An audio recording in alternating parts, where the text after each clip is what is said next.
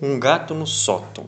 Eu gostaria de ter um animalzinho de estimação, disse Nelly, erguendo o rosto pálido do travesseiro. Bem que eu gostaria de lhe dar um, respondeu a mãe. Mas você sabe que temos de gastar todos os nossos recursos com comida e roupa para você. E agora, filhinha, ainda precisamos comprar remédios para que você possa ficar curado o mais rápido possível. Naquele momento, Joana, uma amiga de Nelly, chegou para visitá-la. E a mãe deixou que as duas meninas ficassem a sós para conversar e brincar. Alfredo e Luísa, irmãos de Nelly, estavam no quintal brincando com duas crianças vizinhas. Todos riam como se o mundo fosse feito de flores. No entanto, a vida não parecia sorrir para a senhora Cordeiro. Desde que o esposo falecera, ela tivera de trabalhar duro para suprir as necessidades dos três filhos. E agora, com a doença da filha menor, as despesas haviam aumentado muito. O médico recomendou que a menina fosse alimentada com muitas frutas. Mas como comprá-las se o dinheiro era escasso? Mamãe, chamou Nelly, depois que a amiga saiu. Vamos orar pedindo a Deus que nos mande algum dinheiro para comprar as coisas de que precisamos? Sim, querida, vamos orar. Eu oro todos os dias por isso. Tenho certeza de que Deus vai nos socorrer. Enquanto isso se passava no quarto, as crianças que brincavam no quintal pararam um pouco para descansar. Estou ouvindo um miado, disse Alfredo, apuros, apurando os ouvidos. Ele sabia do desejo da irmãzinha doente. Não há nenhum gato aqui nas redondezas, contestou Luísa Escutem, o gatinho miando, confirmou uma das meninas vizinhas. E parece que está preso na casa velha aqui ao lado.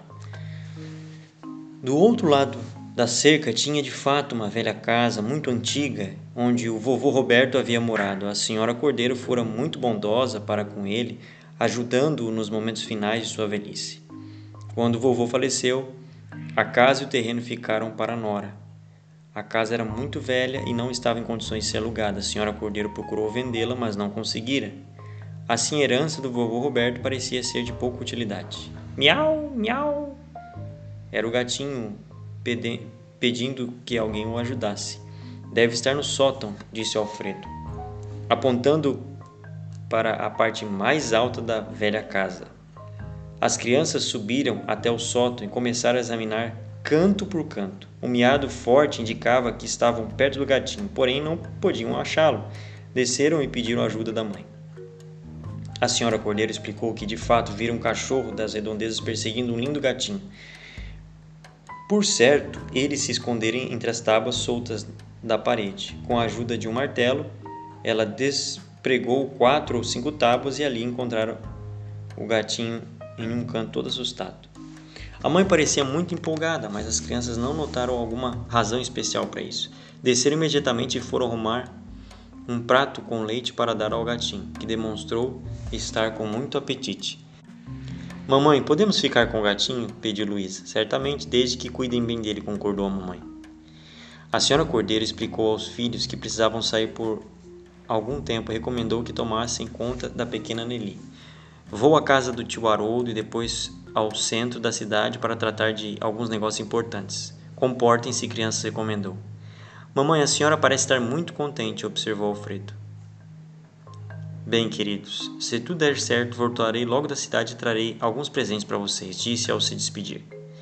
Algumas horas depois, a viúva, em companhia do tio Haroldo, estava de volta e, na verdade, trazia pacotes nos braços. São seus presentes, disse a senhora Cordeiro para os filhos. Podem brincar à vontade com eles. Mais tarde eu contarei o que aconteceu. À noitinha, os três filhos, bem acomodados no quarto da pequena Nelly, estavam prontos para ouvir a história que a mãe iria lhes contar. Uma vez ela começou. Havia uma pobre viúva que tinha três filhos, exatamente como nós, interrompeu Luísa. E numa casa ao lado morava um velho doente, continuou a mãe. A viúva cuidou do ancião, e quando ele morreu, deixou uma herança à casa, o terreno e um molho de chaves. Somos nós mesmos, clamou Nelly. Mas a casa não estava em boas condições para ser alugada, nem tinha qualquer comprador que se interessasse por ela, até que um dia apareceu um gatinho que começou a miar, preso entre as tábuas do sótão. E isso aconteceu hoje cedo, afirmou Alfredo.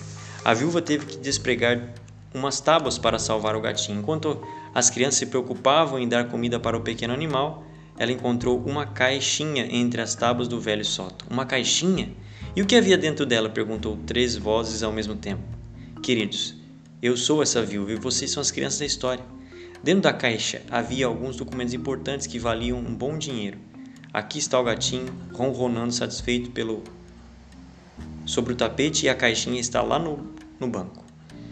A mamãe não terá que trabalhar tanto daqui para frente, pois teremos o necessário para o nosso sustento. Eu sabia, mamãe, que Deus iria ouvir nossas orações, disse Nelly com lágrimas nos olhos. Naquela noite, quatro vozes fizeram uma oração agradecendo a Deus.